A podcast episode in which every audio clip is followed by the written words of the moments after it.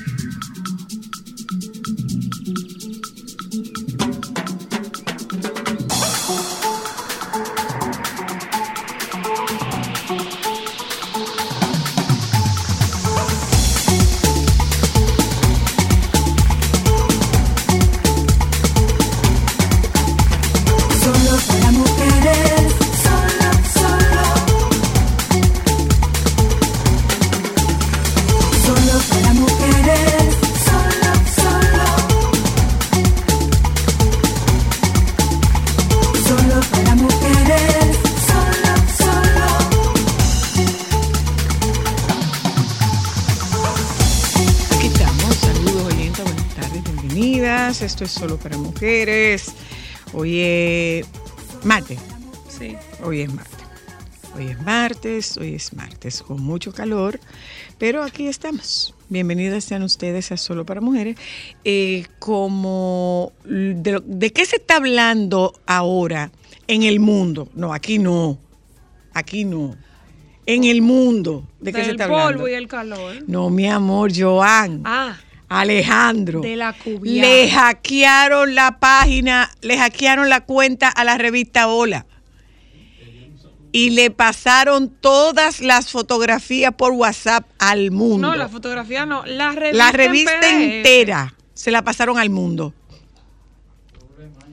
Sí, sí. Eh, ellos tienen, han encontrado han encontrado solidaridad de parte de la, estoy buscando la información, para leérsela, para, para a ustedes, miren.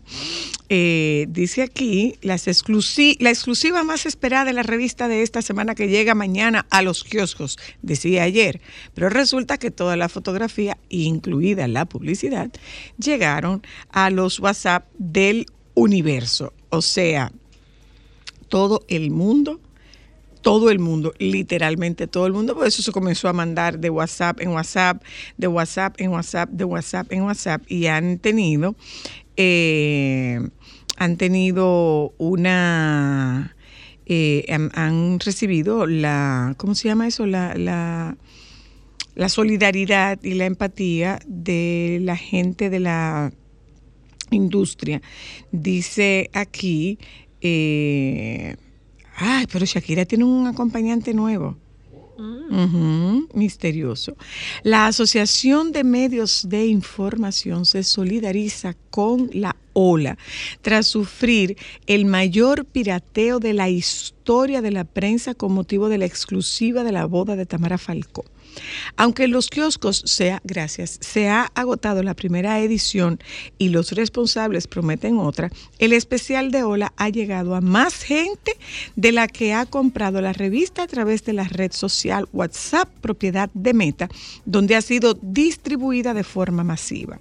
Meta ignoraba así el legítimo derecho de la revista Ola de hacer suyo el fruto de su trabajo. La piratería es un delito contra la propiedad intelectual y lleva aparejadas penas de cárcel de entre seis meses a cuatro años, además de multas económicas y de la obligación de resarcir los daños causados. Según la legislación vigente, están cometiendo un delito. Ay. No, no, no, nosotros estamos salvos porque ella está inscrita. No. Sí, ella está inscrita. No, Crista, no estamos a salvo. No, pero está bien, yo la borré ya. La descargamos. No, yo no la descargué. ¿Tú no se la mandaste a nadie? No. ¿A Francisco? Ay, la crema. la crema, como dirían, por no decirlo con la T. El contenido desde la fuente de acceso legítimo y lo distribuyen por primera vez como aquellos que lo reciben y lo reenvían. Tú estás. Tú estás. Desde AMI queremos mostrar el rechazo a este tipo de actos que dañan la propiedad intelectual y afectan a la sostenibilidad de la industria editorial. Bueno, en mi defensa yo desconocía Eso, que o sea, era yo- hackeada. Yo, me enteré esta mañana y no ayer, porque si La piratería de contenidos editoriales pone en peligro el trabajo de los periodistas. AMI solicita a Meta, propietaria de WhatsApp, un comportamiento responsable de forma que paralice de manera inmediata la distribución ilegítima de contenidos editoriales y ponga los medios necesarios para evitar que estas conductas se reproduzcan en el futuro. Totalmente de acuerdo. Y como dice aquí, o sea, se trata de el mayor pirateo de la historia de la prensa, al menos de la prensa española. Tú sabes lo duro de ese dineral que le dieron a esa gente con una cantidad específica de ejemplares por vender y por publicar y por tirar y que ya ellos hayan sobrepasado y ni siquiera van a recuperar ese dinero por esa cantidad de ejemplares sin su Bueno, autorización. Lo que pasa Está es que eh, eh, sí, definitivamente que sí. Después de un millón de euros, está no, fuerte. Pero, pero estaba yo escuchando un pro- el programa este español que yo veo todas las mañanas eh, cuando tengo tiempo que decían que eh, en el hackeo vinieron todas las páginas de Entera, la revista de- completa está. vino toda la página de publicidad y estaba muy bien vendida. Sí, sí, sí, o sea, para darles a ellos un millón de euros, tendrían que haber vendido esa edición especial por un precio exorbitante que significara sí, pero hay que negocio ver si para incluso ellos. ese hackeo le puede traer problemas con, con los eh, con sus clientes comerciales también. Eso es un, eso es un tema muy delicado, señora Luna. ¿eh? Sumamente delicado. Uno- Sumamente. Pero delicado. que ellos me sigan, yo le puedo decir, mira, ustedes van a agarrar, van a poner a Tamara Falcó con dos lágrimas, con esa edición, llorando, y entonces ustedes van a hacer un titular, le hacen dos o tres fotos de ella llorando porque se filtró su boda sin su autorización, y ustedes van a ver, recuperan un dinero, pero la gente lo va a comprar. No, la- una próxima no, no. No, eh, eh, la Se gente va a comprar dinero. la revista. Realmente la gente Bueno, va la a comprar gente la revista. compró la revista, incluso se había acabado en los Claro. kioscos. Pero- Pero, ellos tenían una cantidad específica de ejemplares que iban a tirar y con esta filtración del hackeo, ya obviamente ellos... No, pero igual la gente la compra. Traspasaron igual, eso. Igual la gente la compra. El que es de consumo de esa revista es de consumo de esa revista ¿qué y es es, fiel a ese, a, esa- a ese producto. Claro. Muy claro fiel, o sea, sí. es una revista que Una tiene chica demasiados en OnlyFans gana millones de dólares por dejar que la vean dormir. Ah, pues es mi trabajo. No estamos bien, ¿no? Ah, no, yo no duermo mucho. No estamos bien. No estamos Pero, bien, señores, pero un dineral que gana esa muchacha. No estamos bien, ¿eh? Léalo, No por favor, a ver si tengo una idea de negocio. ¿De qué? De, de ponerme en OnlyFans a dormir. Un OnlyFans a dormir. No, ella dice que... Claro, yo puedo hacer contenido con peluche, sin peluche, No, no, no, arropada, no, con Esto- diferentes capas de No, Virgen de la sábana, Alta Gracia, Virgen de la Alta Gracia, Señor Jesús. con pañuelito en la cabeza, con el pelo suelto. Puede ser interesante con redecilla. Eso es algo trending. No estamos muy bien. ¿eh? Yo tengo una noticia muy interesante, muy señora Luna, si usted supiera. Adelante, dele para allá.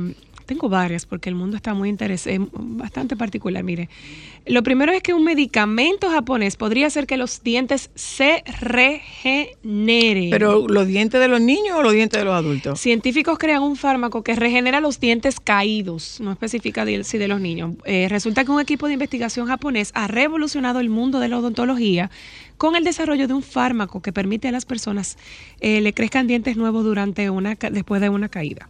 La idea de hacer crecer dientes nuevos es el sueño de todo dentista, eh, según dice el jefe del Departamento de Odontología y Cirugía Oral del Instituto de Investigación Médica de la ciudad de Osaka, Japón.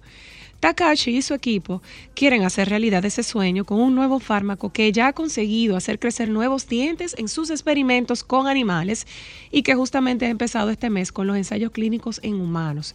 Los investigadores acabaron develando la existencia de una proteína llamada USAC con G1 que era la responsable de limitar el crecimiento de los dientes específicamente de ratones y esperan que funcione también en personas. Creen que este medicamento podría estar listo para su uso general en 2030 y si el tratamiento se demuestra seguro, puede evolucionar el campo de la tecnología. El Ay, primer yo- paso es usarlo en niños de 2 a 6 años de edad Ah, que presenten eh, anodoncia anodoncia, exactamente, los según los, investigadores, pero sí lo tienen contemplado también para adultos. Señores, dice una cuenta que yo sigo. No, esta no. Eh, Esta es una doctora, eh, ella es sobre una alternativa fresca y moderna sobre, por favor, qué asco. Ay, varones, una atención. alternativa, una alternativa fresca y moderna sobre educación, sex- educación y salud sexual. Dice aquí, atención, Alejandro Joan, Y Yeudi que llegó ya. Yeudi. Bueno. Practicar sexo dos o más veces por semana disminuye en un 50% la probabilidad de un infarto cardíaco. Déjame arrancar para donde el cardiólogo ahora mismo. Solo para mujeres, solo, solo.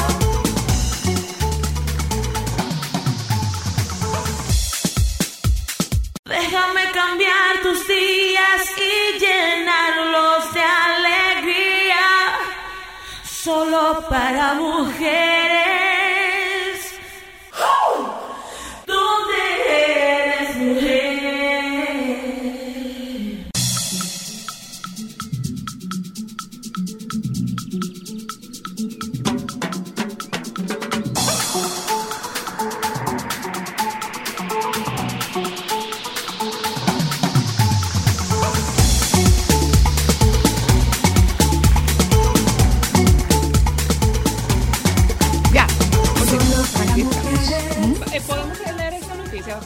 Tengo que mandarle algo a Alejandro antes de empezar el segmento que se me olvidó. Por favor. Señores, esta noticia es muy interesante.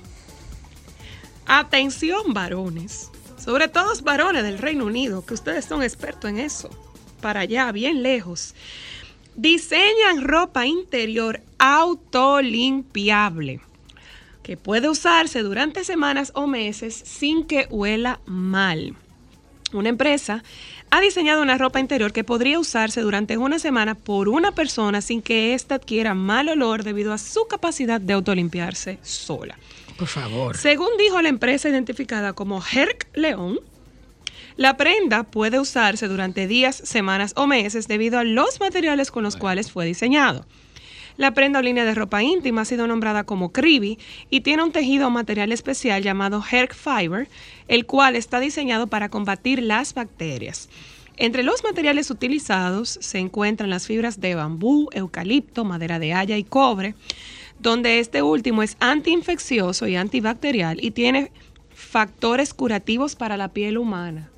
Oh. Bueno, La mejor pero indicó- tendrá, tendrá factores curativos, pero desde que tú dejes de lavar la cosa, Bueno. lo que se te va a pegar.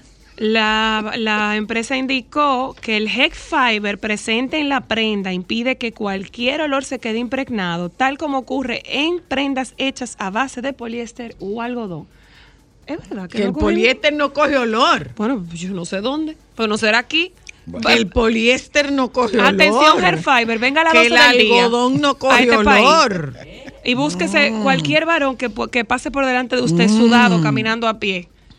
A ver si no va a coger mal olor el No, poliéster. no, no, no. no. Pues Vamos, el a, director... vamos, a, vamos a los panties que se lavan, vamos a los gasocios que se lavan, que no va mejor. Está fuerte, Eh, está no muy fuerte. Miren, decíamos que hay algo de lo que se está hablando de manera incesante y es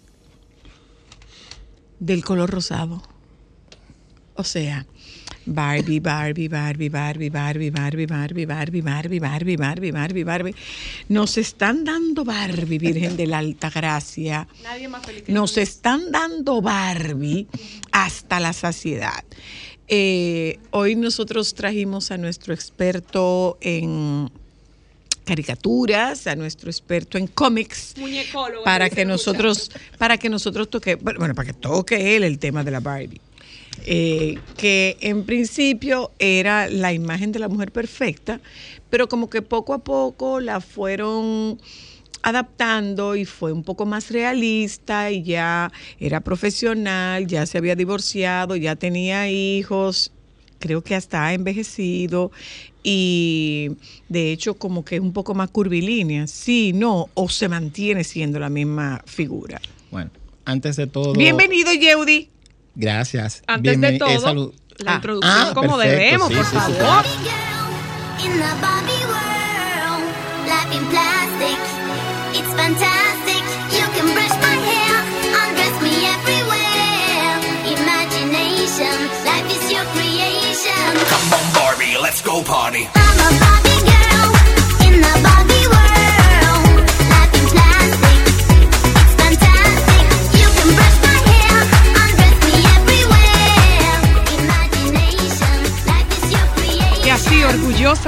Podemos darle formal bienvenida a la dueña de los bolsillos de cualquier padre que tuvo una hembra. Dímelo a mí. Claro que sí, mi amor.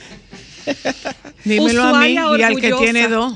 Fanática hasta el día de hoy, a mis 38 maravillosos inviernos, ¿verdad? Sí, son inviernos. Primaveras. No, No, invierno. inviernos, Ah, porque yo nací en enero. Ah, ya, yo ya. todavía al sol de hoy soy usuaria de la Barbie. Yo sigo a la Barbie en Instagram. Me encanta el contenido de la Barbie, cómo ella ha evolucionado, porque la Barbie ya es una mujer con que va al spa, que hace yoga, que es abogada y que ella Que tenía un tipo que vivía de ella. Sí, eh, sobre bueno, eso todo. es un tema muy delicado Eh, para ambas. bienvenido, Jody, Mr. bienvenido. Hoy bueno, vamos a hablar antes, de la Barbie. antes de todo y de romper esos mitos que antepusieron a mi participación del día de hoy, eh, quiero de manera muy especial felicitar a mi querida compañera y supervisora Casey Cruz que está de eh, cumpleaños el día de hoy. Ay, feliz Eh, y está, nos está reportando sintonía. Ah, Eh, toda- Señores, pero oigan a Yeudi. Un Barbie abrazo Yeudi para está ella. mandando saludos y todo. Pero señores. No, y la gente que me escribe, ya a mí hasta tema me, me han... ¿Te han sugerido? Sí, sí, Ah, sí. pues, sí. aceptado Eh, sea. Esto es, ha sido todo un éxito, total y rotundo. Bueno, antes de iniciar a hablar sobre la Barbie, tenemos que hablar sobre quién es la Barbie, o, o, o mejor dicho, de dónde vino la Barbie. Primero, quiero, pre- me gustaría antes de todo preguntarle a ustedes qué conocen de la Barbie. Yo lo que cuesta. Solamente. y tú, Ámbar, que, Lo que cuesta, Cristal. yo, Cristal, lo perdón, que eres tan fanática. Yo conozco eh, su creación, que creo que fue en el 1900, ay, hace mucho, de verdad. Creo que fue en el, no fue antes del, fue en el 1950 y pico, creo que fue 59. creada. En el sí. 59. Y cómo ella ha ido evolucionando, cómo la Barbie ha deja- dejó de ser, o siempre fue, perdón, un icono de glamour, de elegancia, de, Perfección. Perfección. de perfección. Bueno, Sí, le- sí.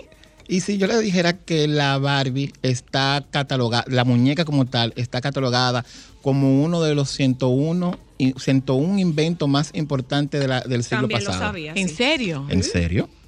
¿Por qué? Porque al crearse la Barbie creo, se rompió la ideología de la mujer, porque antes de la Barbie a la mujer le- a las mujeres, a las niñas les regalaban muñecas para que fueran para que aprendieran a ser madres. Luego de la Barbie entonces las niñas aprendieron a ser mujeres. Entonces, Sí, esto ayudó Ponte a ver, la Barbie no es solamente, o sea, como ella ha ido evolucionando, Bueno, pero no ella solamente cocina, plancha. Bien, pero ella no comenzó siendo eso. Ella comenzó siendo qué? eh, eh, Fabulosa. No, Una- la, la Barbie comenzó siendo una sexo servidora. Sí. Entonces, ¿de dónde viene la Barbie? Hablar de Barbie es hablar de Mattel. Entonces, comenzamos hablando de que, eh, bueno, yo conozco la Barbie porque cuando estaba en la universidad estudiando mercadeo, estudiamos el fenómeno de la Barbie como un estudio de posicionamiento. Me explico. La Barbie eh, viene a raíz de una caricatura que existía en Alemania y eh, la, la creadora de la Barbie, que es la señora Ruth Handler, ella era la dueña de Mattel y en ese tiempo ella no tenía eh, un producto diseñado plenamente para la niña. Pregunta, eh. Yeudi, porque mucha gente cree que la Barbie es eh, originaria de Estados Unidos. Ella se originó en Estados Unidos. Sí.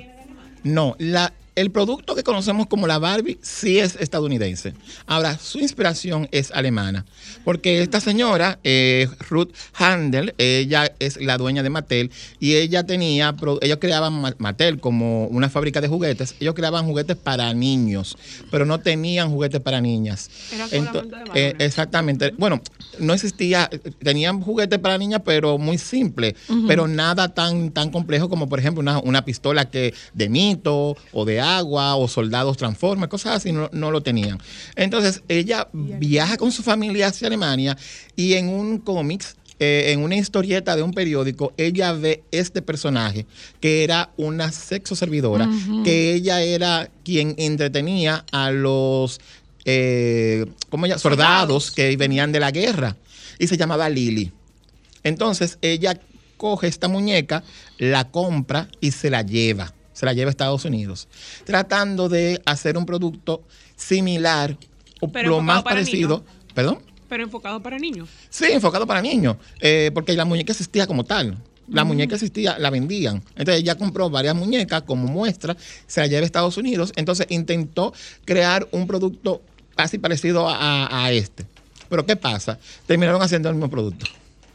Lo único que hicieron fue que le cambiaron el nombre. Pero ¿cómo es eso de ser servidor? Explícame. En la historieta de, de alemana, la Lili, que es la figura, esta, esta, esta mujer que llamaba Lili, que evolucionó después a una muñeca, el papel de ella en, en la, en la historieta era eh, hacer, darle placer a los eh, Soldados. soldados que llegaban a Alemania. Ok, ya. Entonces, partiendo de esta muñeca, que era una muñeca para adultos, se vendía. Ah. Entonces, ella lleva estas muñecas a Estados Unidos para hacer una muñeca más o menos parecida y vendérsela a las niñas. Pero lo que hace es que hace la misma muñeca. Lo único que le hace es que le cambia el nombre. Es igualita, ¿eh? Es la misma muñeca. bueno, la primera Barbie. Qué bueno sus sus diseñadores, porque está igualita la Lili, igual el Eh, pelo eh, y todo, la cola, las proporciones del cuerpo y todo. Pero ¿qué pasa? Hay otro dato muy particular y es que la Barbie esto, o la creación de la Barbie como tal está muy ligada también al pueblo dominicano, al pueblo dominicano. Ajá, Explícame. Sí, porque eh, quien hizo la- el muñeco, quien eh, fabricó la muñeca como tal, eh, era un, un científico llamaba Jack Ryan. Este hombre, eh, Ruth no tenía cómo pagarle, entonces lo que él le daba era un por ciento de las ganancias De las ventas. de las ventas de todos los eh, eh, los juguetes, que hacía. Entonces, ¿qué pasa? Cuando él crea la Barbie, ya tienen el repunte de la Barbie y el señor era se convierte y, y después muere siendo un sexo dependiente. Y en ese sexo, en esa sexo eh, dependencia, Dependencia, que tenía, él se casa con eh, Sasa Gabro. Gabor. Sasa Gabor. Ese Gabor, es gracias. Que resulta que, que ella lo deja a él por Porfirio Rubiroso. Y él termina suicidándose. Ay. Ok. Entonces, para Oiga usted- usted hasta dónde llega Rubiroso. pa- para que vean hasta dónde tiene incidencia el, el señor. Entonces, nada, eh, se crea la Barbie y ella le pone a este producto, le pone el nombre de su hija, Bárbara. Porque eh, Barbie es un diminutivo de Bárbara. Entonces, a su otro hijo se llamaba Ken. Y de ahí es que ya viene Ken. Son Bar- eh, Ken y, Y y Barbie. y ¿Ellos Bárbara. surgieron juntos? ¿O, No. o quién vino después? Ken vino años después. Entonces, ahora vamos, estamos eh, hablando de que la creación de la Barbie fue en el 59. O mejor dicho, esa es la fecha que se tiene como parámetro. El 9 de marzo del 59 es el día de nacimiento de Barbie. Que el producto salió al mercado. Sí, Que fue exactamente, exactamente. Pero el repunte de, de Barbie viene de los 60. Exacto. Entonces, ya en los 60 vemos eh, a una Barbie como Lily, eh, una, una muchacha de- que no miraba directamente la cara, sino que tenía una, una vista a los lados, es rubia, eh, de, cierto, de cierto cuerpo, cierto atributo, con un cuello largo para que pudiera la ropa encajarse.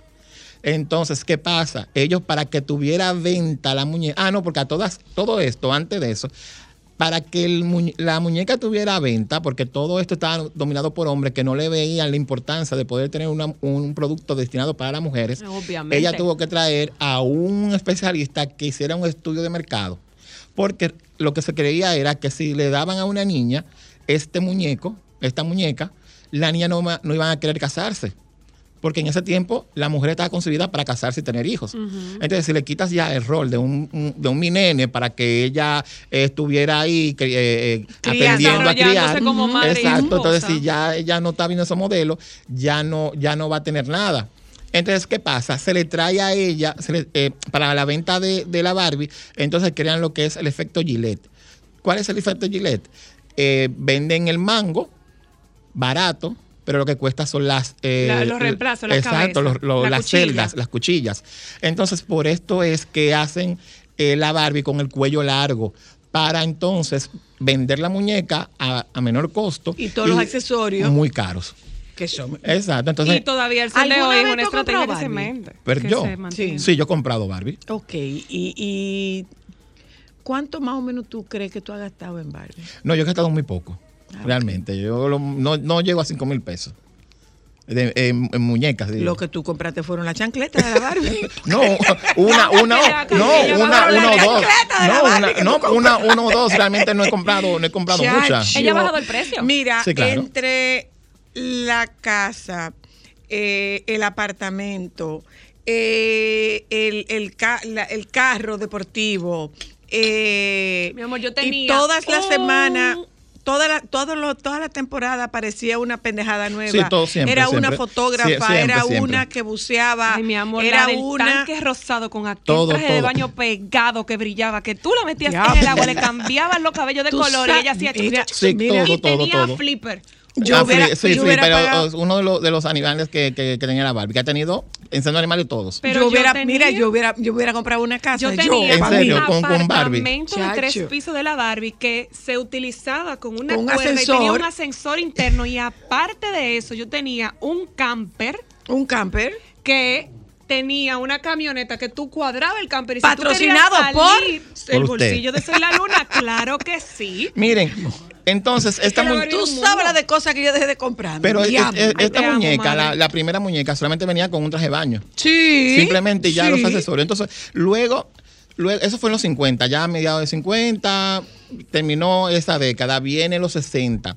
A la Barbie se le, se le, se le atribuye eh, un hecho histórico, que ella fue a la luna tres, cuatro años antes que el hombre.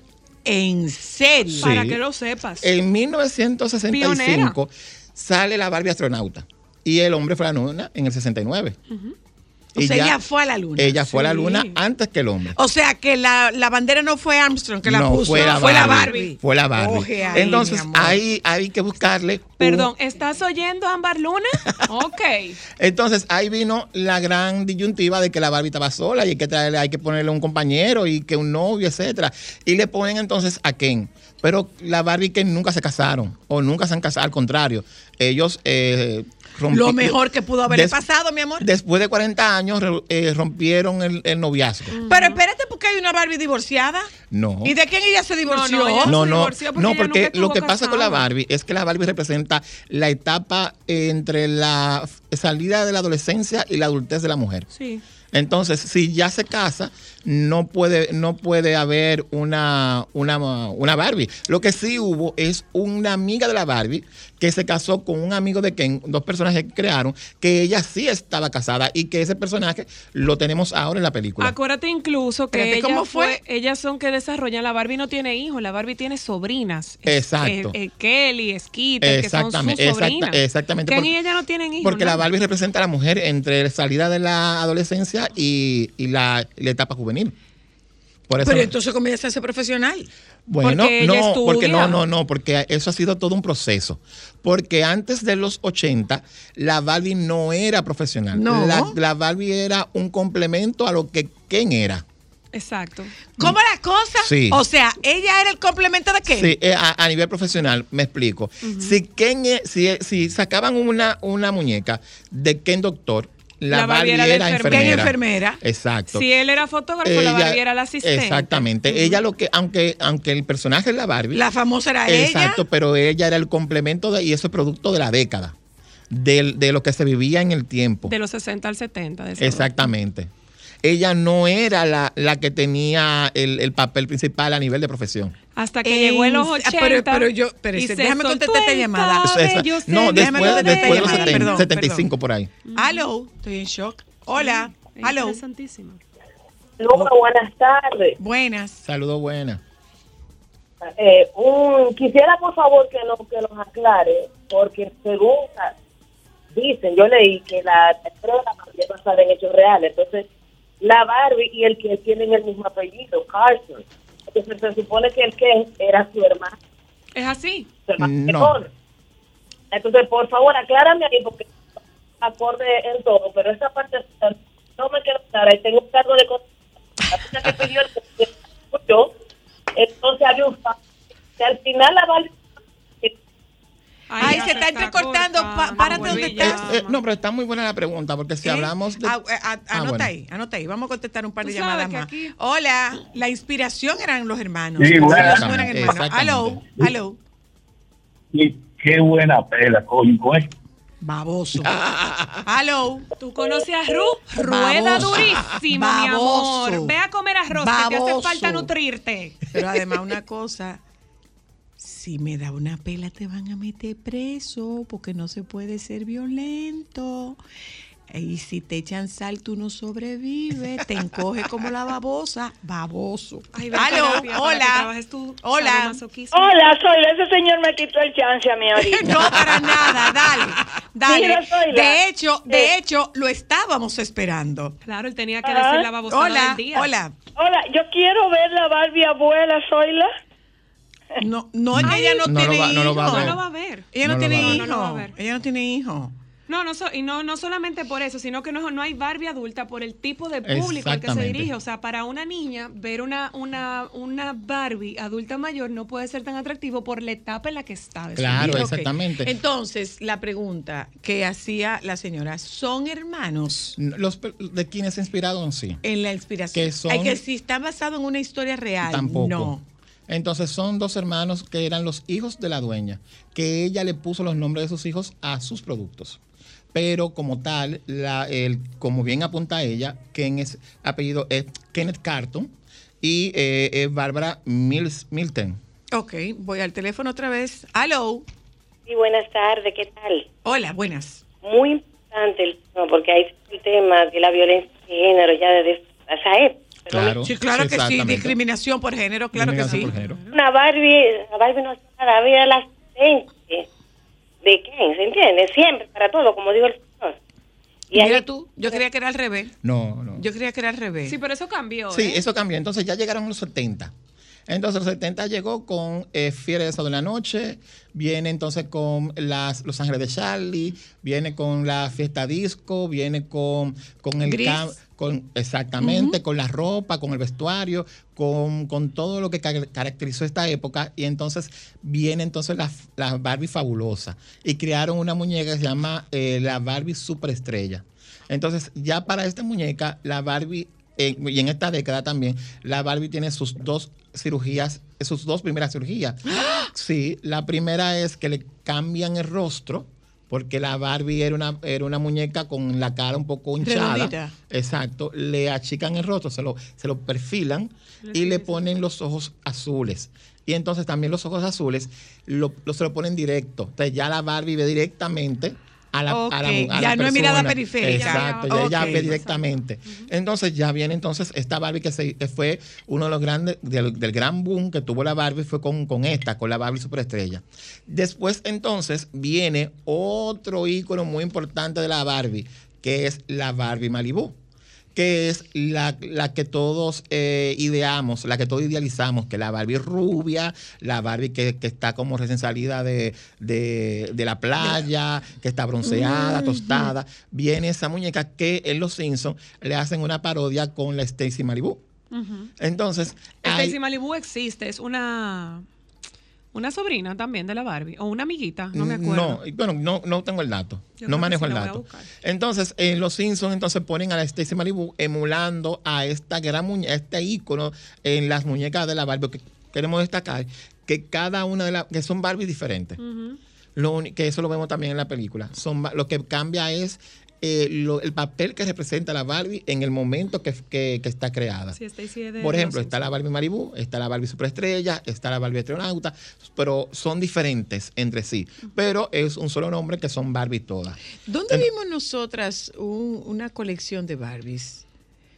Hay un museo que tiene una colección Sí, de claro. Barbie. eh, eh, no, no me acuerdo dónde. No y me ellas se acuerdo categorizaban eh, porque tú tenías las Barbies que eran consumibles para el día a día de las niñas y regularmente se diseñaban las Barbies de colección que eran Sí, claro. específicamente ya como para cumpleaños y cosas que esas son las que vivían en vitrinas o nunca salían de las Sí, casas Una- que una tenían Barbie- unos un- vestidos ¿Dónde está, espectaculares. ¿Dónde está ese, ese museo? Es un Mm, museo y, ellas están, Lo voy a sí, buscar. sí. Bueno, y solamente ellas están vestidas muy de gala.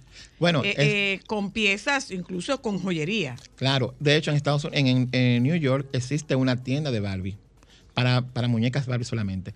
Y la Barbie es la única muñeca que ha tenido la semana, ha, ha- tenido un desfile en la Semana de la Moda de, de Estados Unidos, de ¿En Nueva York. serio? Sí, para los 50 años de la franquicia, eh, se creó un desfile solamente exclusivo para la Barbie. De hecho, muchos diseñadores, Dolce Gabbana, eh, Carolina Herrera, eh, Gucci, han diseñado para las muñecas. Sí. Ok. es algo reciente, justamente, aquí dice el- el- el- la noticia, que es una exposición de cine y moda de la Barbie que tiene más de 180 muñecas Barbie de colección. O sea, es algo reciente. Y una muñeca de colección, porque eh, se tira la muñeca como tal, pero se tira también de esa decía. misma muñeca. Es como los vehículos, que se tira un vehículo normal y un, un Y hay uno de colección. Entonces, esa, esa muñeca de colección, por lo general, excede los 25 mil dólares. Sí. Son una muy muñeca. y son, muy pocas eh, Exactamente. tiradas. De hecho, esta, este- esta Barbie, la que hablábamos anteriormente, que es la Barbie eh, superestrella, que después se popularizó y, y hubo un- y tuvieron un tema con esto, fue que la muñeca de colección tenía el- los brazos en forma eh, abiertos, los dedos abiertos, esta parte aquí abierta, para cuando tiraran eh, los brazos para atrás de la muñeca, pudiera recogerse el pelo. Entonces, eso fue una de las particularidades que tuvo esta muñeca de colección, que después se cualquierizó, por decirlo así, y eh, tuvo, y ahí, desde ahí comenzó entonces el problema que tuvo Mattel con, con la Barbie hasta el día de hoy. ¿Y cuál fue el problema que tuvo? La Barbie ha tenido muchos problemas. Uno de los problemas que tuvo fue que a principios de los 80, eh, eh, bueno, está Mattel, que es la que crea Barbie, pero también eh, tenían otra compañía de juguetes que es Hasbro. Hasbro, entonces, le crea la famosa muñeca y el famoso eh, eh, animado de Jane and the Hologram. Jane vino a competir con la Barbie.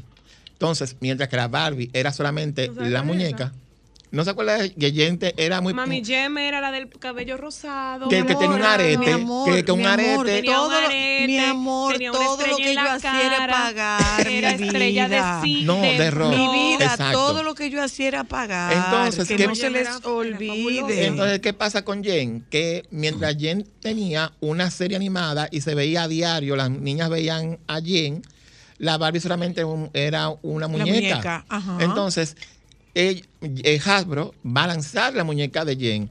Y Mattel se entera y tiran la muñeca de, Jen- de Barbie De Barbie. rockera. Y Hasbro entonces le pone la primera demanda a Mattel por usurpación. O por, Ah, por- sí. por- sí, por robo de idea. Oh. Y ahí Y, empezaron perdieron, y ahí comenzaron los pleitos que perdieron un dinero. Entonces, eso hace. Sí, porque que- Hasbro ganó. Sí, claro. Entonces, esto hace que la creadora de Barbie tenga que, por eso y por evadir eh, el fisco, tenga que irse de Mattel. Entonces, ella tiene que renunciar a Mattel y debe de renunciar a la Barbie, a los derechos de la Barbie. Y entonces se queda con un equipo eh, consultor, una directiva eh, nueva, y ella no tiene ningún tipo de derecho sobre el producto. ¿Cómo sale la película? Ahora entonces viene la película que debo de, de- de aclarar que no es una película para niños. Es lo primero. Ah, no. No. La Barbie no es una película para niños. La Barbie, bueno, es para toda la familia, pero la trama no es una trama para niños. Porque eh, según lo que los expertos dicen lo- y los que ya han visto la película, eh, la trama basa sobre una crisis existencial que tiene la Barbie sobre la muerte. Entonces, ¿Qué? Así mismo. Sí, sí, no tiene nada que ver. Entonces, porque ella vive en un país, eh, en Barbilandia, que es un país donde todo es perfecto. Claro. Entonces, ella un día se despierta y dice, pero ¿y qué, qué hay más allá?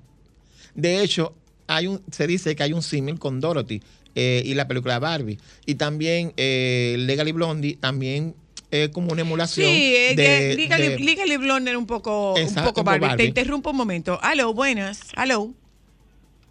Profe, entonces en lo que la Barbie y Jen tenían su pleito, por otro lado surgió la generación de Chira y de la hermana de He-Man. No, todo era paralelo. Todo eso fue al mismo Iban tiempo. todo al mismo Sí, mismo tiempo. Y toda esta gente que están ustedes mencionando, por amor de Jesucristo. Pues yo, mientras tanto, lo que tenía que hacer era facturar para poder pagar. No, pero Chira, Chira, Chira es también un tema de empoderamiento femenino, porque mientras estaba Jimán, eh, yo soy Jimán. Entonces, este sí, yo sé cuál es. ¿Este era eh, rubio? Exactamente. Eh, crearon. Era justo que te sepa uno. No era rubio y se fornido, decía- ¿verdad? Sí, Y se tenía como decía. una espada. Una tanguita. Espada. tenía- Sí, tenía una exacto. espada. Entonces, se decía que tenía que tener una contraparte femenina y le crearon a Chira.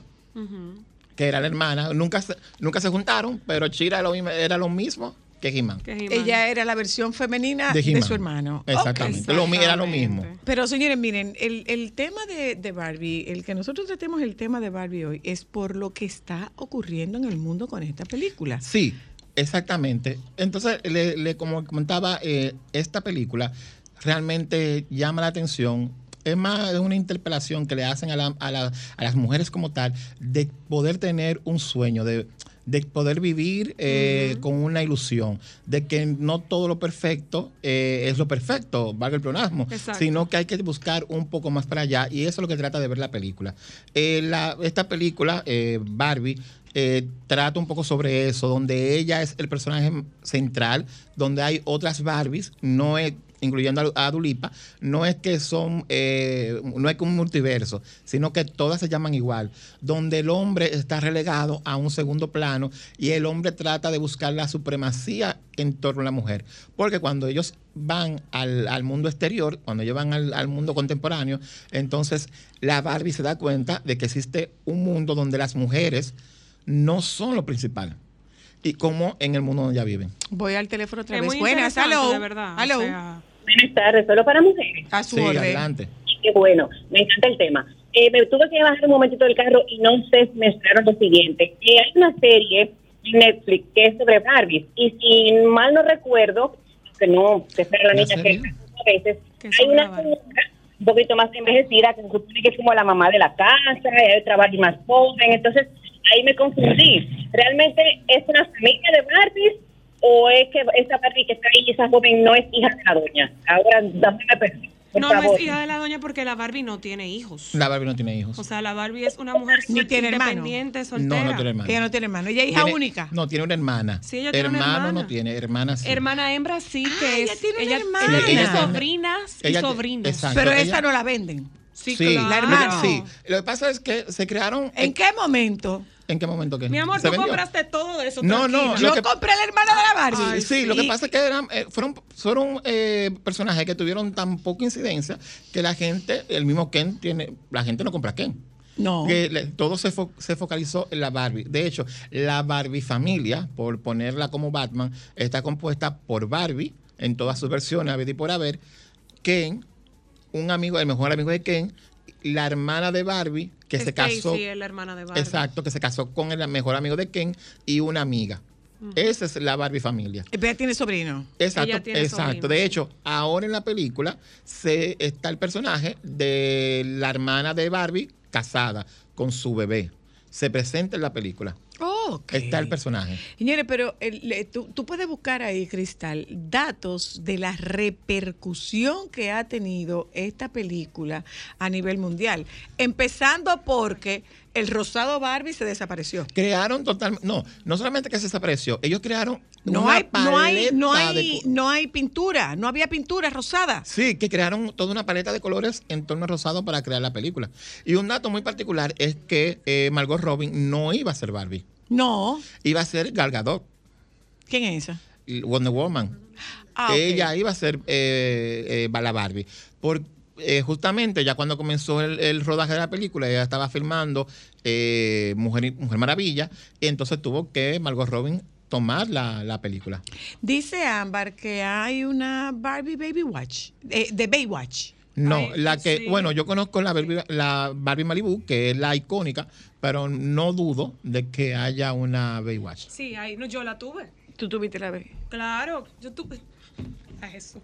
Es que la Barbie lo fue todo, o lo ha sido todo. Ella tenía su traje de baño rojo, tenía el salvavidas de Baywatch, tenía un jeep amarillo, claro que sí, La, bellísimo. no, la, la Barbie, la Barbie lo fue todo. Y tenía mascotas también ese. Sí, de hecho, eh, esta película se dice que va Y a tener... mantenía el Ken.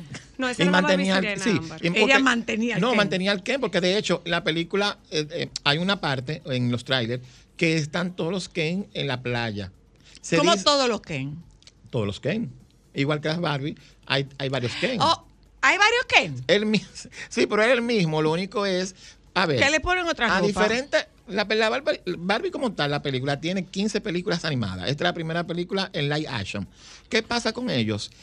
Eh, a, a diferencia de la otra película aquí todo el mundo es Barbie y todo el mundo es Ken Porque realmente son los nombres de los, de los personajes. Lo que lo diferencia uno del otro es la profesión. Por ejemplo, la Barbie presidente. Ay, la Barbie no- veterinaria. Exacto, la Barbie Ah, veterinaria. Igual- Déjame contestar esta llamada. Hello. Hola, soy la. Hola. Yo vengo desde Moca manejando Santo Domingo yendo ese tema y, y ahora fue como que yo desperté. Yo vengo tan sumergido con ustedes y yo, oh, pero es que yo tuve una larga vida con Barbie. Explícame. Ok, de sa- los lunes a viernes tú sabes que hay que levantarse temprano para ir al colegio. Yo niño con mis dos hermanas. Mi papá tuvimos la suerte que en su momento estuvo en Estados Unidos en los años 90 principios, donde él no enviaba, le enviaba a mis hermanas toda esa muñeca Claro. Una casa de tres plantas, Ah, un tú ves, yo tenía Ferrari, esa. un, la- un, un, ¿cómo se llama? Un Ferrari, un Jeep, como dice la muchacha, era un Jeep Wrangler, un Ajá, amarillo. caballo, y a mí hubo que mandarme mi Ken. A ti te Ken. mandaron un Y yo los Ken. sábados me levantaba más temprano que los días de ir a la escuela porque había que jugar Barbie con las hermanas mías tempranito en la mañana. ¡Qué Y cuando yo bello! me llevaba, me llevaba mi carro y me llevaba mi Todo tu cosa, no Todo, juegan todo, con mi todo, Ken. todo, todo. ¡Qué yo, yo la bello! dejaba a pie. Un beso, Moy, un beso, qué bello. Pero- Hola, ok. hello. Hola. No hay una baby, una Barbie lesbiana, por casualidad también. No, no hay lesbiana, No, no, creo. no hay, pero si no tú hay. quieres, La puedes diseñar si tú quieres, diseñala, diseñala. Ni gay tampoco. Pero esto de, del. Pero ve acá. es que yo, yo no entiendo. cambien el radio y dejen su No, falta de oficio, hombre, por Dios, que hace hombre. mucho calor. eh, ¿Cómo, eh, que, eh, cómo eh, que usted le dedica tiempo? Ay, Vamos a ah, ver. pero- sí, bueno, sí. ¿Cómo es que usted le dedica tiempo a escuchar un programa que es que, que, que a usted no le gusta? ¿Cómo que usted le dedica tiempo a eso? Ahora, ¿a qué usted se dedica, don? Porque está llamando a un programa de radio a la 1 y 50 minutos insistentemente. Adivine qué.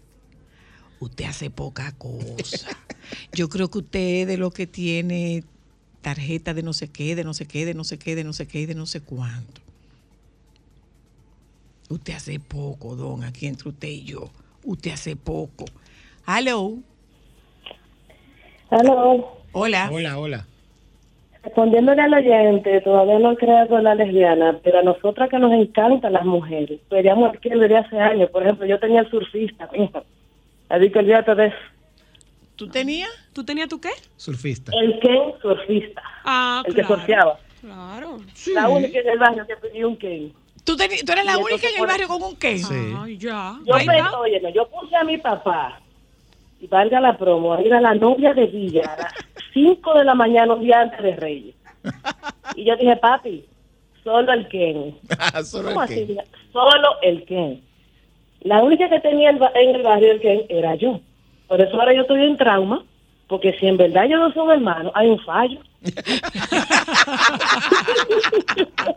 Pues no Ay, son sí, hermanos. No son No son hermanos. hermanos. son- Lame- mira, mi amor, lamentemos desmantelar No fuiste so- no fue solamente tu papá que fue a la novia de Villa en la A- a buscar madrugada, tú oye, no fue solamente tu papá, yo tuve que hacer mucha yuca también A bu- a para los mismos eh, fines. ah, No, pero fuera de relajo, yo, yo, o sea, yo propuse este tema porque definitivamente para una generación la Mal. Barbie fue una oportunidad, en mi caso, eh, fue una aliada maravillosa para yo desarrollar mi creatividad, porque yo no solamente jugaba con ella, es que yo creaba y diseñaba Todo. escenarios, montajes, eh, diálogos, o sea, me ayudó mucho en lo que yo hago como oficio hoy, Pero como mira, pero mira, mira una cosa, eh, hay algo en psicología que es sumamente importante en psicología infantil y ese algo sumamente importante se llama juego simbólico. ¿Juegos? Juego Simbólico. simbólico. Ah, simbólico. Tú no le asignas un rol al juego. El niño le asigna un rol al juego. Entonces tú le das al ni tú le das a la niña la, la muñeca y la niña construye un mundo con todos estos elementos que ella tiene a su alcance. La, la casita, el, la, El vehículo. el- el parte del juego simbólico es esa preparación del té, esa preparación de la galletica, esos juegos simbólicos. ¿Quién es esta? Esta es la mamá. Y cómo va haciendo los vínculos entre sus muñecas, que podría ser no necesariamente Barbie, podrían ser otras muñecas, Barbie podría ir de visita a la casa de otra. Todo eso forma parte del ingenio y la creatividad de los niños que tienen el juego como un derecho. Claro. Mi Barbie hasta De- el dado tirada en el parche. De hecho, sumando a lo que usted decía, la Barbie ha ayudado a campañas de para niñas, eh, con, por ejemplo, con el tema de peso. Exacto. Eh, eh, la- las niñas no querían jugar con la Barbie por el tema de que no se están ident- Por su identificadas. delgadez. Exactamente. ¿Qué hizo? La Barbie sacó una campaña en, en la época de los 70 con un libro que decía cómo perder peso y atrás decía comiendo menos. O si no, también eh, se, en, el, en el análisis que hice, en el estudio que, que- que tuve para, para este tema, di al traste de que eh, muchos psicólogos veían patrones en adolescentes producto de cómo jugaban con la Barbie. Me explico, que si la decocotaban, como decían popularmente, o le quitaban las cabezas, eh, era porque eran violentas las niñas o que tenían algún problema en la casa. Y todo eso lo reflejaban con la muñeca que tenían y ayudado. A veces no necesariamente eso, a veces es un tema de curiosidad y los niños tienen, las niñas tienen deseo de saber qué hay dentro de su juguete.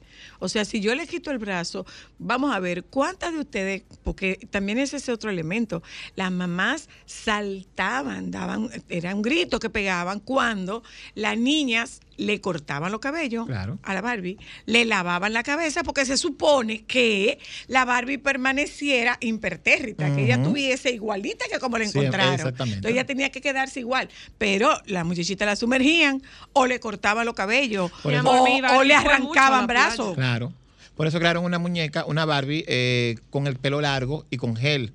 Para que Y la que le crecían los cabellos. Esa misma, sí, Ah, también. mi amor. No, y había una que con hielo le cambiaba el pelo de color. Si tú la bañabas con agua caliente, cogía el color rosado. Si tú le ponías hielo, cogía el color azul. O sea, ella evolucionó Claro. mucho. Entonces, uniendo esto con la película, que era lo que hablábamos antes de, la- de las llamadas, el, el Mattel ha querido lanzar su universo cinematográfico con Barbie. Se dice que después de Barbie vienen otras eh, franquicias como Barney, como otros. Barney. Sí, Barney. Y otros productos que ellos tienen para lanzar su, su eh, universo cinematográfico. ¿Qué pasa? También esto trae al traste porque hay una debacle con el tema de las ventas de la muñeca, de la Barbie, de eh, ahora mismo de Frozen para acá, porque ya no se ven, ya no se está vendiendo la Barbie, se está vendiendo Frozen, se está vendiendo Anna, se está vendiendo Elsa. Las Y- Bratz, que son eh, la- horrorosas Bueno, mí. las Bratz también fue un tema con Barbie en los 90, porque ellas fueron las que comenzaron con la idea de que la Barbie es mi mamá. Porque la- las, mientras que la Barbie la tomaban eh, las niñas pequeñas, Bratz iban enfocadas a las niñas más juveniles, tenían un concepto más, más de calle, más de, de, de noviecito, más de que, de que estoy saliendo a la pubertad eh, y esto. Y eso también ayudó a que eh, comenzara el declive de lo que fuera, lo que era Mattel y lo que era, y lo que es la Barbie como producto. Bueno, pues eh, muchísimas gracias. Mire, se estrenó algunas curiosidades. Se estrenó en cines en este mes de julio de 2023. Margot Robbie y Ryan Gosling lideran el equipo, el elenco. El elenco. guion es de Greta Gerwig y Noah Baumbach. Margot Robbie declaró con elocuentes palabras sobre el fin. Y nos gustan las cosas que se sienten un poco a la izquierda del centro. Algo así como Barbie, donde la IP, el nombre en sí, la gente inmediatamente tiene una idea de, oh, Margot está jugando a Barbie. Sí lo que es eso. Pero nuestro objetivo es ser como lo que sea que estés pensando. Nosotros te voy a dar algo totalmente diferente, lo que no sabías que querías. La película tendrá un elenco diverso y un mensaje de empoderamiento. La producción inició a principios de 2022 en Londres.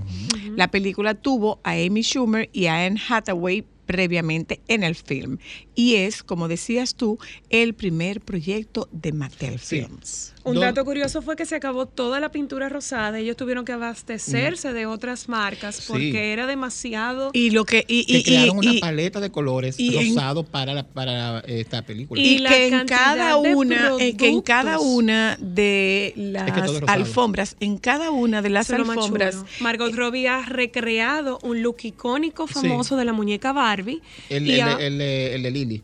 Sí, el- no solamente el de Lily, ella ha ido, ella ha ido recreando en todas las premiers un look con cada una de las Ah, décadas de la Barbie. Ahora mismo creo que va por la década del 90 eh, y ustedes pueden ver porque en todas las redes sociales aparece la foto de la Barbie con el, vestu- con el, El vestido, real y en referencia el look de Margot Robbie en una de las premiaciones con uno de con la inspiración de ese look. Mira tú Hay que muchos productos aquí. que se han diseñado, por ejemplo, la firma de esmaltes Opi acaba de sacar una colección de Barbie bellísima Claro. con unos tonos rosados espectaculares. Mira, Muy mira unos datos curiosos Dígame. que hay aquí. Está basada en un libro feminista. La Sí, película. sí, es que el libro de Reviving. Ophelia. Sí, porque eh, la, la, la directora, eh, bueno, es una directora eh, Nobel, eh, pero que los tres, las tres películas que ella ha creado o que ha hecho han estado nominadas al Oscar. Y ella creó un, una, un guion desde cero para que no tuviera nada que ver con lo Lo que todo el mundo conoce o cree. Y que se pareciera a lo de Disney. Mira donde, tú. eh, la, su- la heroína o las protagonistas tienen un final feliz para siempre. O sea, estamos La hablando de una Barbie más humana. La realizadora de la película nunca tuvo una muñeca Barbie, mucho menos la casita de los sueños. Así mismo. Por eso, Greta Gerwig y la diseñadora de interiores Katie Spencer tuvieron que comprar una Dream House para estudiarla y diseñar los sets de grabación. La casa de los House sueños de. Barbie está inspirada en Palm Springs, California. Mattel hizo una edición especial para la película y tendrá un cameo en la cinta. Sí, eso Ay, iba a decir sí. ahora. Ay, el sí. cameo que va a hacer es de la de, de Ruth, la persona que creó eh, a Barbie. Qué chulo. Ella va a estar en la- Esa Dream House de la Barbie aquí costaba unos 70 mil pesos en el 80 y pico 90. Y mira, como, como bien decías tú, eh, como bien decías tú, la película está clasificada para toda la familia, pero el humor y la trama de la cinta van dirigidas a adultos, Claro. aunque eso no es un impedimento para que los pequeños puedan ver. Claro. Lo que significa que a todas las que vayan a ver la película pensando que es a ver a Barbie jugar Barbie, no es eso. No, y eso pasa igual, por ejemplo, con las películas de superhéroes, que entienden que como superhéroe es una, son películas para niños. Y vemos eh, las salas abarrotadas de niños menores de edad y son películas donde hay violencia, donde hay muerte, donde hay masacre, y entonces quieren echarle culpa a la diversidad o a la agenda, cosa que no es. Ah, bueno, Eso pues vaya viendo bien. Gracias, Yaudi, querido. ustedes. ¿Eh? Gente, vámonos un momento a publicidad. Regresamos de publicidad. Esto es solo para mujeres. Hoy es martes, día 11 del mes de julio. Y si usted tiene tiempo, dése una vueltecita por esos baúles y esas cajas donde usted guarda las cosas de Navidad y comienza a desempolvar porque esto va Rápido. a mil. Sobre todo.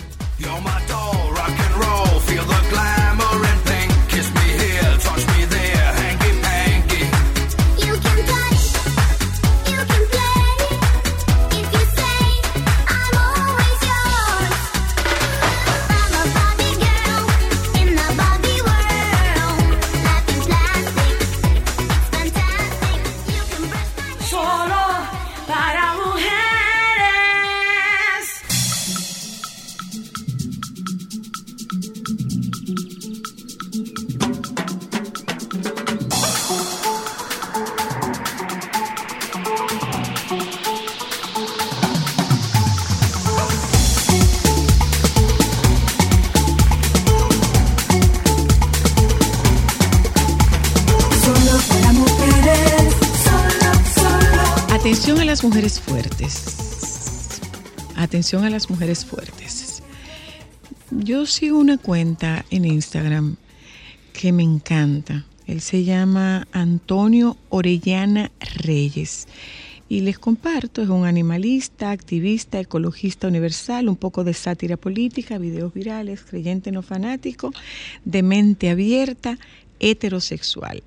Y en esta cuenta, usted puede ponerlo así en, en Twitter, Antonio N. Orellana Reyes. Tiene una cuenta identificada. Mira a ver si está en, en Instagram, Cristal. Y de él, yo quiero compartir con ustedes, buen provecho. Y de él, yo quiero compartir con ustedes esto especialmente para las mujeres fuertes. Cuando te ven una mujer fuerte, piensan que no tienes necesidad de nada ni de nadie, que puedes soportarlo todo, que pase lo que pase, lo superarás, que no te importa ser escuchada, cuidada o mimada. Cuando te ven una mujer fuerte, te buscan solo para que les ayudes a llevar sus cruces. Te hablan pensando que tú no necesitas ser escuchada. A una mujer fuerte no se le pregunta si está cansada, si está sufriendo o cayendo, si tiene ansiedad o miedo. Lo importante es que ella siempre esté allí. Un faro en la niebla o una roca en medio del mar. A la mujer fuerte no se le perdona nada. Si pierde el control, se convierte en débil. Si pierde los estribos, se transforma en histérica. Cuando la mujer fuerte falta un minuto, se dan cuenta enseguida, pero dan por hecho su presencia. Pero la fuerza que se necesita cada día para ser ese tipo de mujer no le importa a nadie. Halala Ubuntu. ¿Cuántas de ustedes pueden sentirse identificadas con esto? Yo no quiero ser una mujer fuerte, a mí no me interesa ser una mujer fuerte para absolutamente nada. Eh, yo me pregunto, y lo comparto con ustedes un martes que puede servir un poco de invitación reflexiva, ¿qué tanto nos cansa la etiqueta de ser la etiqueta de fuertes? Muchísimo. Yo hace tiempo que me la quité de encima. Yo, no, no, no, no, no soy ningún fuerte. Olvídese de eso. Yo no soy fuerte. Yo puedo ser una mujer de, de- de yo puedo ser una mujer de firmeza. Yo puedo ser una mujer de determinación. Pero no, yo no quiero ser fuerte. Pero la a mí pregunta no me no interesa ser fuerte. La fortaleza, desde donde yo lo veo, desde el punto de vista emocional, la fortaleza es de los objetos, no es de las personas. Pero la pregunta no sería quién se inventó la definición de ese nivel de fortaleza. la crianza, la cultura, los patrones, los patrones de crianza, los patrones culturales, donde a nosotras como mujeres lo que nos dicen es, tú tienes que ser fuerte, no importa que a ti se te esté rompiendo el corazón en mil pedazos, pero tú tienes que ser fuerte, porque tú tienes que pensar en la gente que está, los que dependen de ti, los hijos, el marido, el trabajo, Los la amigos, casa, los amigos, tú tienes amigas que dicen, no, yo voy donde fulana, porque fulana es tan fuerte, ella me puede dar a mí parte de esa fortaleza. Yo quisiera tener esa fortaleza que tienes tú. Aló, hola.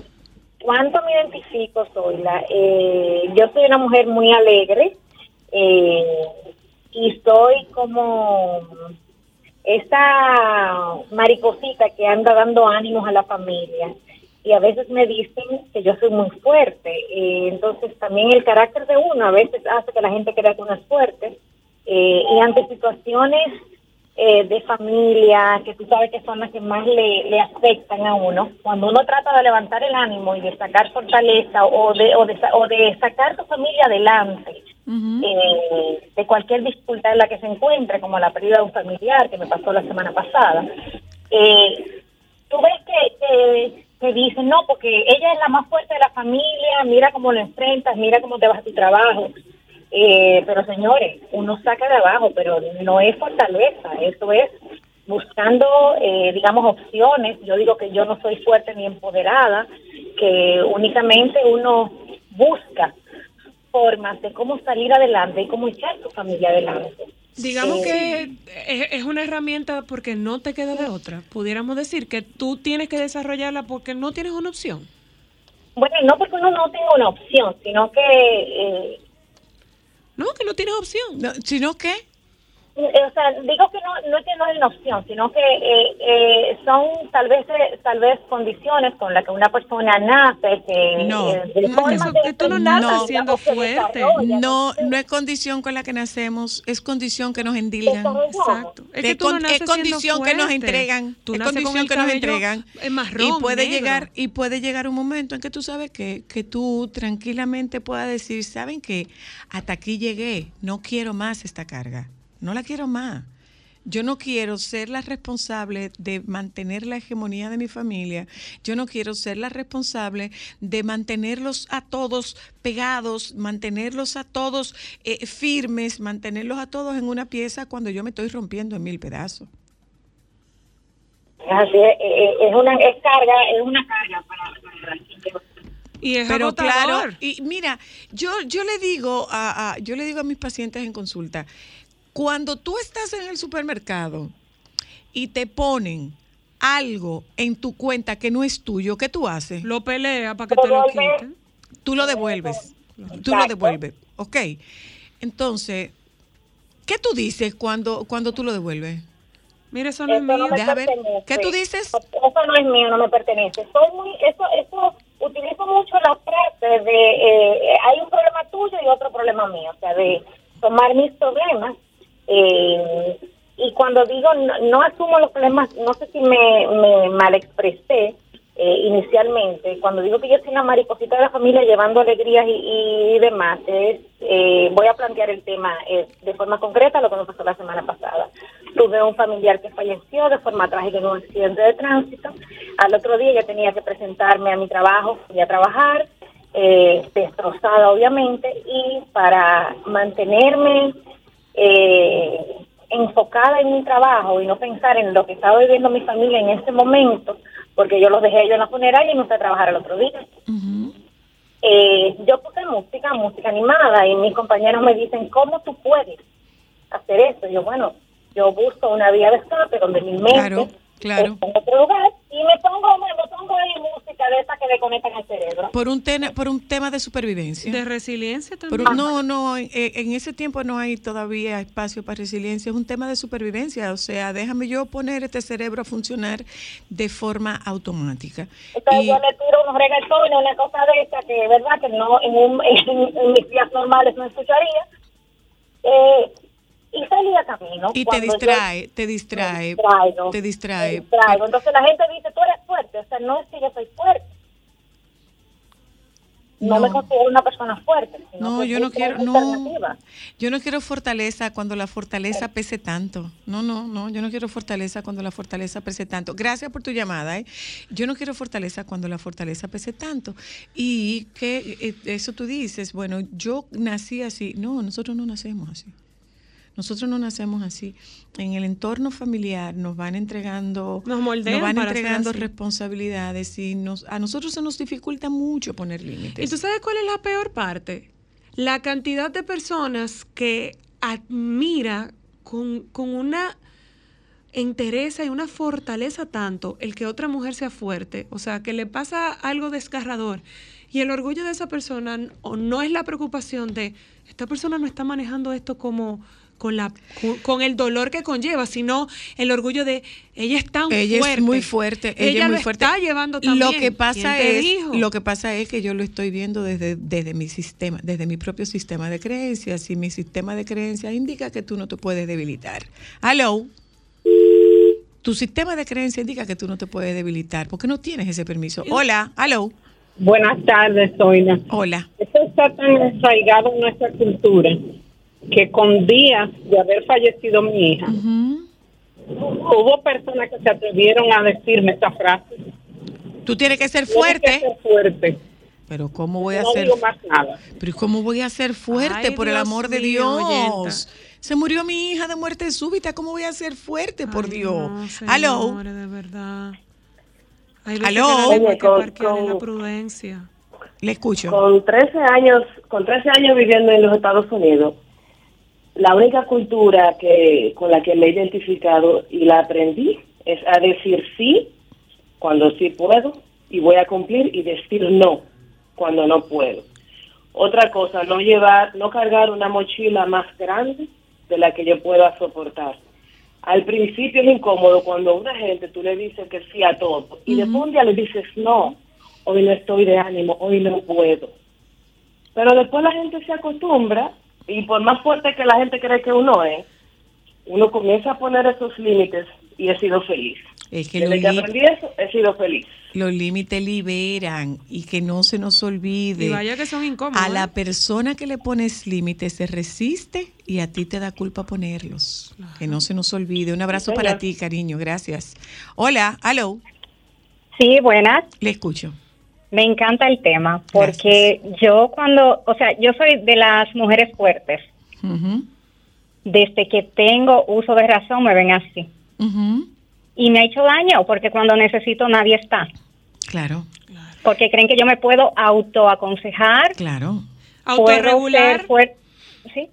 Y autoconsentirte y No, no, no, tú, no, autoescucharte. no, tú puedes, tú puedes autoconsentirte, tú puedes autorregularte, pero cuando tú necesitas un hombro en el cual apoyarte, tú no te puedes apoyar en tu hombro. Totalmente. No hay no forma. puedo y no tengo quién, no tengo quién porque no no no me ven de tal forma. Tú Y yo no me puedo dar el lujo de No. caer. Mira, no puedo. mira, mira una cosa, mira una cosa. A mí me da mucho resultado contextualizar en, en materia de tiempo. O sea, eh, el cerebro se te organiza más cuando tú a tu discurso le incluyes algunas palabras, palabras como todavía, ahora, hasta ahora, hace tiempo, ya, o sea, hasta ahora yo no he podido refugiarme en nadie, pero yo estoy buscando en quién refugiarme. Hasta ahora yo no tengo permiso para decirme que, que yo estoy mal, pero yo estoy aprendiendo a decirlo y acercarme a una persona y decirle, mira, tú sabes que, que hoy yo no estoy teniendo un buen día.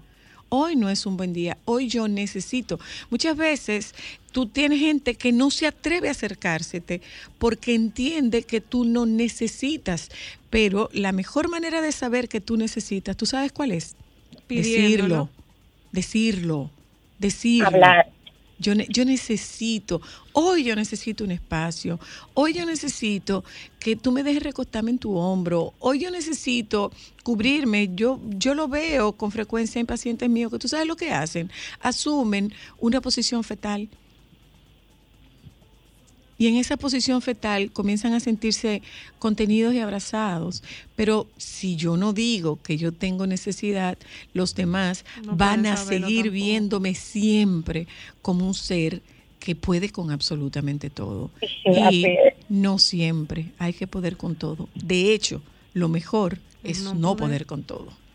Así es, bien dicho, gracias. Un abrazo para ti, cariño. Un abrazo para ti. Eh, señores, hay que hablar. Y eso Hay que aplica para hombres y mujeres, señora Luna. Pero Sobre, por En el caso de los hombres tienen aún menos permiso porque como ellos no tienen el chance de decir, estoy cansado, necesito que me atiendan, necesito, en el sentido de contención, alguien que me escuche, alguien que me acompañe en un Ah, momento. pero ellos no imagínate si eso eres tú que eres la cabeza de esta familia, ¿qué tú le dejas al resto? Bueno, que la cabeza de esta familia tiene migraña. Punto. Claro, y que lo sepan y se recojan. Que la cabeza de esta, de que esta familia de tiene remedio. migraña. Hola, aló. Hola, Sí, buenas. te escucho, Sí, te escucho. excelente tema. Gracias. Excelente tema, porque este es un tema que ayuda a las personas, tanto a hombres como a mujeres. Sigan ahí en esa línea. Un abrazo, ahí, es un para Muchas ti. gracias. Gracias. Y es verdad, Mira, yo le digo a mis pacientes. Yo le iba a hacer una pregunta. Da- a- antes de eso, a- a- de- de- detén la pregunta ahí un momento. Miren, el tránsito por la vida no es fácil. Vivir es una tarea demandante. ¿Mm? Y es como una especie de, de- e- es como una especie de, de mochila que tú cargas. Yo recuerdo una vez haber estado en un sitio acompañando a las muchachas que estaban haciendo un hunting para una, para una boda. Y recuerdo que en ese lugar había una reunión, una dinámica de grupo, de un, una dinámica empresarial. Y recuerdo que la tarea era cruzar un, un objeto, era un grupo, ¿verdad? Entonces había una cuerda y les daban un objeto, la misión era cruzarlo al otro lado. Pero a nadie le dijeron cómo lo tenía que cruzar. Lo que tenía que hacer era llegar al otro lado. Había quien se estaba rompiendo la cabeza porque la, la cuerda estaba muy alta, había quien se rompía la cabeza porque la cuerda estaba muy bajita, pero a nadie se le ocurrió lo que se le ocurrió a uno. Pero que a mí nadie me dijo que saltara la cuerda. A mí lo que me dijeron fue que la llevara al otro lado. Entonces dio la vuelta y lo llevó al otro lado. Genio. Eso mismo pasa con nosotros. Eso mismito pasa con nosotros. Sobre nuestras espaldas van cargadas nuestras preocupaciones, nuestras ambiciones, nuestros proyectos, nuestras necesidades y las necesidades de quienes dependen de nosotros. Tú tienes que llevar esa carga hacia el otro lado. Pero a ti no te dicen que no puedes bajar la carga y acomodar aquello que te está pensando. Si en la carga hay un alfiler o un objeto punzante que te va molestando sobre la espalda, tú puedes perfectamente bajar la carga, sacar ese objeto y colocarlo con la punta hacia arriba y seguir tu camino. Porque el objetivo es que tú lleves la carga hacia el destino donde está tu bienestar. Acuérdate de eso. Ya de eso después ya, ya. Nos vemos mañana. Solo para mujeres.